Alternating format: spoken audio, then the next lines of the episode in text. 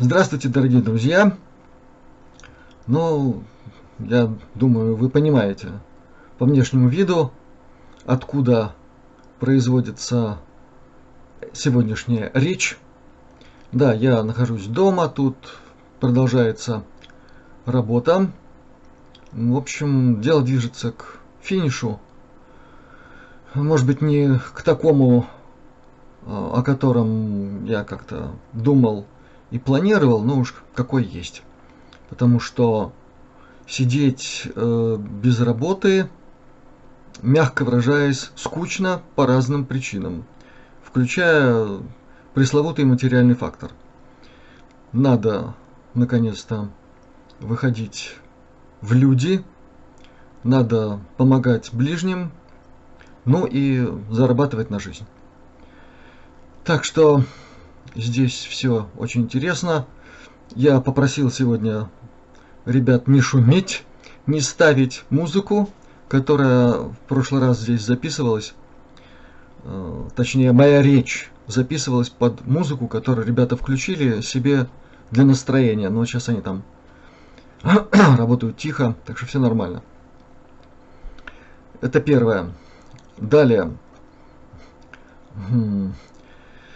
В последнее время, в последние дни после моего обращения за помощью Пенни э, есть разные э, комментарии, включая и те, которые несут в себе некоторое непонимание ситуации. Может быть, я к этому еще, еще раз вернусь, потому что опыт показывает, надо разъяснять много раз для того, чтобы поняли наконец-то все или почти все. Итак, Пенни человек особенный. Друзья, я очень надеюсь, что все это понимают. То есть и ее э, чувствительность ко многим факторам, включая боль, тоже особенная. И э, она по, по по-своему реагирует на те болеутоляющие, включая там морфин и все остальное, которые предлагает конвенциональная медицина. Действительно, то, что эта медицина предлагает, это бесплатно для тех, кто находится в системе страхования, перенес операцию и прочее. Но дело в том, что для Пенни это не подходит. Ей приходится тратить очень много времени для того, чтобы найти то, что ей подходит. А это за пределами страховки. Дальше не надо объяснять. И, собственно говоря, все уже сказано. Кроме того, ей необходимы и специальные физиотерапевтические процедуры. Это тоже за пределами той страховки, которая покрывает все ее расходы. Так что, ну, такова вот реальная ситуация. И я очень надеюсь, что больше вопросов такого рода не будет. А если будут, я буду на них отвечать. Теперь э, приятные новости от нашего коллеги, нашего Александра Черкасова, который занимается все той же темой. Он решил копать вглубь, вширь, и ему многое сейчас удается.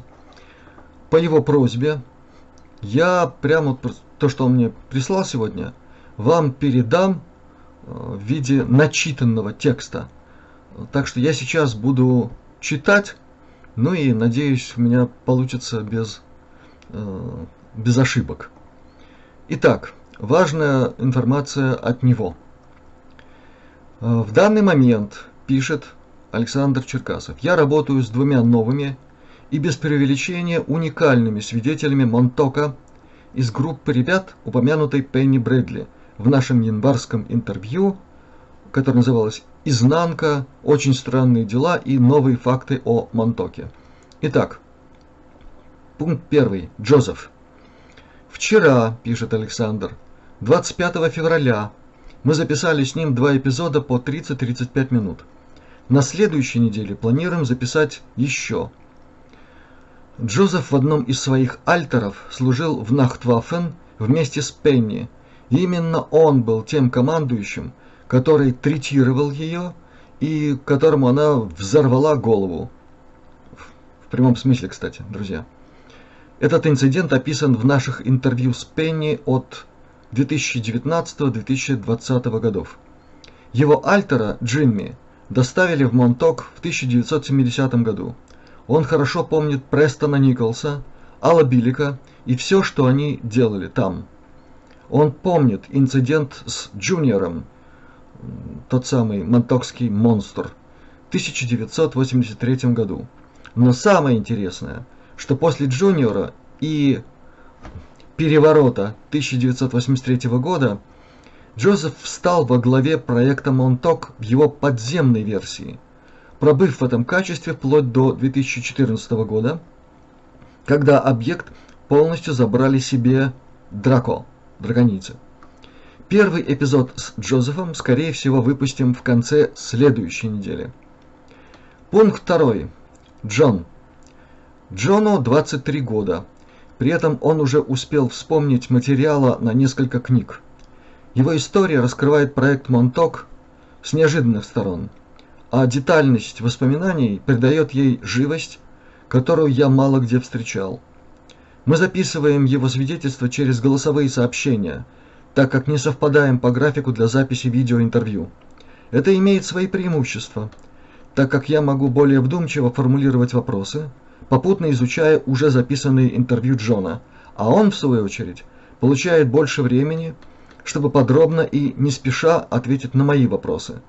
Попутно мы советуемся о том, как лучше выстроить структуру интервью, чтобы создать антологию его опыта, ничего не упустив при этом. Джон дал согласие на то, чтобы я предварительно опубликовал его краткую биографию в Монтоке на русском, которую он написал по моей просьбе. Далее привожу его текст. Мой опыт в Монтоке исходит от двух альтеров – Александр Бронсли и Кайл Делшоу. Александр Бронсли – это мой клон, который содержит фрагмент моей души и альтер. Его создали в пробирке в 2007 году, и он родился у суррогатных родителей, агентов ЦРУ, на американской военной базе на острове Окинава в Японии 25 февраля 1956 года. Летом 1963 года, после обработки МК Ультра, длившейся всю его недолгую жизнь, его отправили в Монток.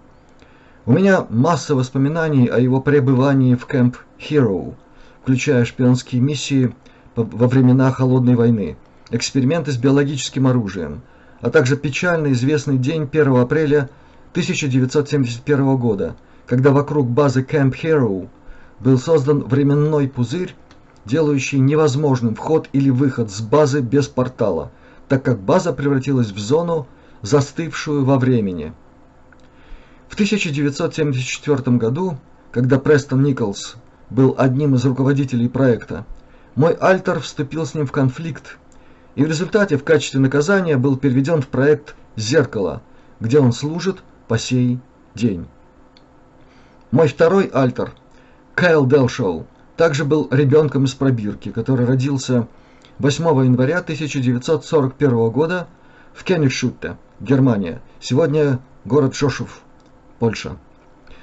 Прожил целую жизнь в космосе, а затем после своей физической гибели в конце 1983 года был помещен в синтетическое тело. В этом синтетическом теле Кайл был куплен представителем элиты немецкой отколовшейся цивилизации, который отправил его на работу в Монток с целью получения влияния над проектом. В Монтоке Кайл служил в качестве вооруженного сопровождающего для детей, которых отправляли на операции. Кайл был свидетелем радикальных перемен после инцидента с Джуниором, а также после 1991 года, когда холодная война закончилась и проект начали переносить на другие вспомогательные базы с временными пузырями в Индиане, Калифорнии, Луизиане и Вашингтоне. Кайл видел, как база в Camp Hero была полностью оставлена в 2014 году после ее захвата Драко, драконянцами. Он продолжал работать в новой штаб-квартире проекта в Новом Орлеане, штат Луизиана, до ноября 2023 года, когда я реинтегрировал его в свое сознание. Монток был программой холодной войны в самой своей сути. Большинство наших операций осуществлялось против стран Восточного блока и их соответствующих секретных космических программ. После холодной войны проект переключился на новых противников на Земле и в космосе.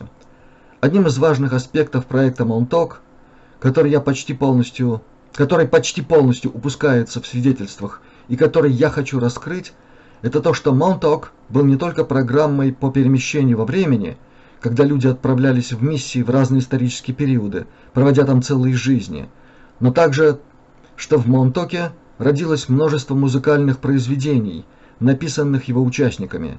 Эти произведения затем стали частью популярной культуры и музыкальной популярной культуры последних десятилетий. Точка. Это то, что просил меня передать Александр Черкасов всем друзьям нашего канала. Последние строки из сообщения Джона, ну, это та самая тема, которой я периодически касаюсь. И тема очень обширная, друзья. Я уже об этом говорил. Там и одной десятой не исследовано, э, в том смысле, что все эти супер-мега-хиты, все эти раздутые, расфанфароненные эти звезды популярной музыки, это все тоже часть великой беды, которая свалилась и на американцев а с начала 90-х и на весь мир. В этом тоже придется еще разбираться. Я думаю, что мы, мы будем разбираться. И ничто нам в этом не помешает. Итак, друзья, будьте все здоровы. Пусть удача сопутствует вам во всем. И до самых ближайших встреч у нас впереди запланированы разные поездки интересные и по делам, и будут, наверное, какие-нибудь параллельные выходы и на природу, и в наши города. Так что информации будет достаточно. Счастливо. Пока. До новых встреч.